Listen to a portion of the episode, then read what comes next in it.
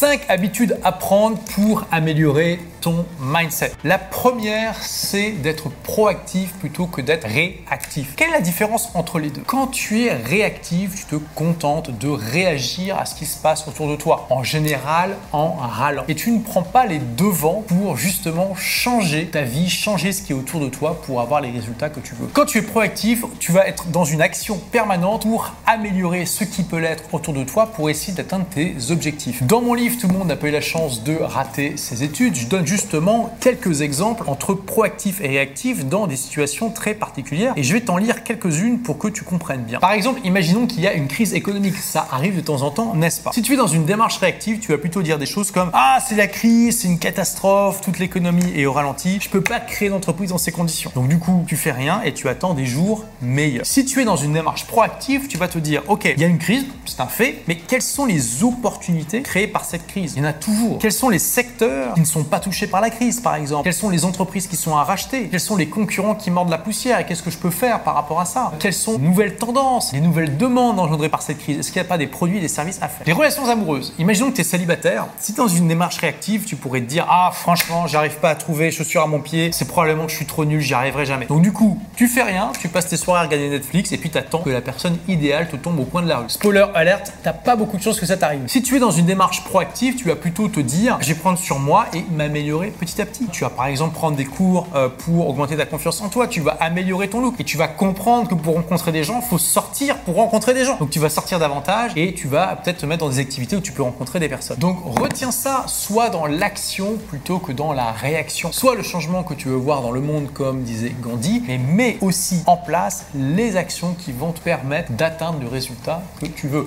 Après, voilà, on est tous humains, ça nous arrive à tous de râler et d'être dans une démarche réactive, mais essaie d'être dans cette énergie un minimum. Ensuite, n'oublie pas, ce que tu produis est en grande partie lié à ce que tu fais rentrer. Qu'est-ce que je veux dire par là? Tu dois mettre des choses saines dans ton corps, d'accord? Si tu fais que manger des pizzas et des burgers à longueur de journée et boire des bières, tu vas devenir gros et aigri, ça va diminuer ton énergie, ça va te créer des problèmes de santé à terme et ça va faire que tu vas pas être dans une situation optimale, y compris pour ton esprit. Parce que n'oublie pas que ton cerveau fait partie de ton corps et que donc si tu alimentes mal ton corps, tu alimentes aussi mal ton cerveau et que du coup, bah, c'est pas une bonne base pour avoir des bonnes pensées, pour avoir un bon mindset. Donc, mange sainement un maximum. Hein. donc, tu, connais euh, les, concepts de base. Beaucoup de légumes, minimum de viande rouge plutôt de, la viande blanche, des poissons. Surtout, euh, tu fais euh, du sport régulièrement, de la méditation, etc., etc. Essaie vraiment de faire un petit peu d'activité physique chaque jour. Sinon, tu vas pas être dans un état optimal. Et ensuite, la troisième habitude, c'est de bien nourrir ton esprit. J'en ai déjà parlé sur cette chaîne. C'est la même chose. Si tu fais rentrer que des news négatives, des potins, des choses qui font juste te distraire sans nourrir ton esprit,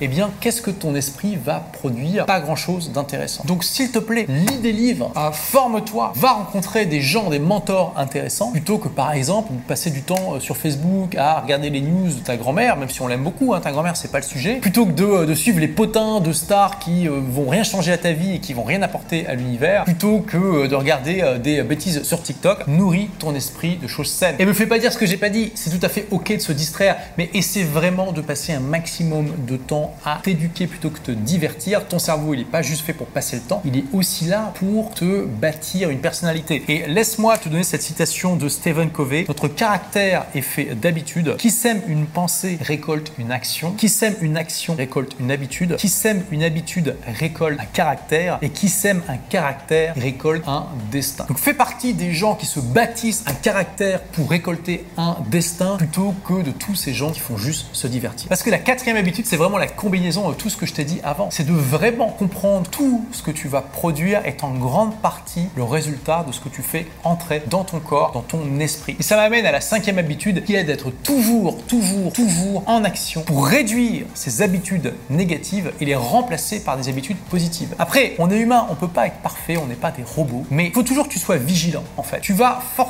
avoir des tentations pour développer des habitudes qui vont pas t'avancer dans la vie. Par exemple, je sais pas, pour boire trop d'alcool, pour trop regarder Netflix, pour trop regarder Facebook, pour devenir addict à des choses qui sont pas intéressantes, etc., etc. Et c'est ok, c'est tout à fait logique, normal d'avoir ce genre de tentation. Et parfois, on fait pas attention, on est distrait par d'autres choses, a des événements qui se produisent dans notre vie et on tombe comme ça dans une mauvaise habitude sans s'en rendre compte. Il faut que tu sois vraiment dans une démarche pour toujours être à l'affût de ça et tout de suite, quand tu te rends compte que tu es en train de devenir addict, une mauvaise habitude, de te ressaisir et de mettre en place les actions, l'énergie qu'il faut pour remplacer ces mauvaises habitudes par des bonnes. Par exemple, si tu te rends compte que tu regardes trop Netflix, eh bien tu te dis ok, à partir d'aujourd'hui, je fais une demi-heure de moins de Netflix par jour et à la place, je vais lire pendant une demi-heure des livres. Si tu te rends compte que tu commences à boire trop d'alcool, tu dis ok, à partir d'aujourd'hui, je vais boire de l'alcool qu'un jour sur deux, par exemple, ou deux jours dans la semaine, ou uniquement quand je suis avec des amis, etc., etc. Ce qui est important, c'est de vraiment repérer les mauvaises habitudes quand elles sont pas encore totalement ancrées dans ta vie. Tu vois, c'est toujours plus facile de tuer un monstre quand il est juste dans l'œuf que quand c'est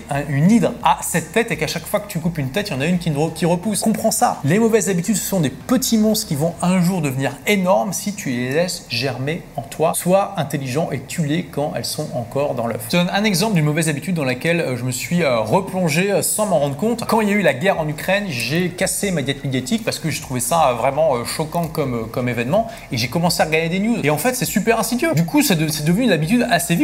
Et à un moment, je me suis ressaisi. Je me suis dit, Olivier, ça fait partie de ta marque de fabrique, la dette médiatique. Et clairement, tu es en train de voir que ça affecte ton humeur, que le fait de suivre les news, c'est pas bon pour toi. Et pose-toi la question, à quoi ça sert? Qu'est-ce que, que tu fais concrètement pour euh, que, que, la guerre en Ukraine s'arrête? Rien. Donc à la place, reviens à nouveau la dette médiatique et concentre-toi sur ce que tu fais bien. Aider les entrepreneurs et aspirants entrepreneurs à avoir un business au service de leur vie qui cartonne. Parce que tous ces gens-là, non seulement tu vas les aider directement, mais ils vont aussi aider des tas de personnes et tu vas aider indirectement des milliers de personnes. Ça va apporter beaucoup plus de valeur à l'humanité que si euh, tu continues à broyer du noir en regardant des choses comme ça. Bon, vous le savez si vous me suivez depuis longtemps, c'est très important pour moi la diète médiatique et pourtant, voilà, ça m'arrive parfois de retomber dans la consultation de news. Donc faites très attention à ça, soyez vigilants, tuez le monstre quand il est encore dans l'œuf. Et toi, est-ce que tu as une mauvaise habitude dans laquelle tu as replongé ou dans laquelle tu es actuellement et que tu aimerais éradiquer ou en tout cas réduire? Partage-la dans les commentaires. Merci d'avoir écouté ce podcast. Si vous l'avez aimé, est-ce que je peux vous demander une petite faveur?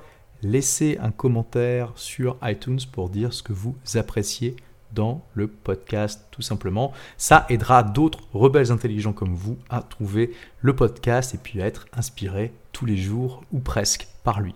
Merci et à très vite pour de nouvelles aventures.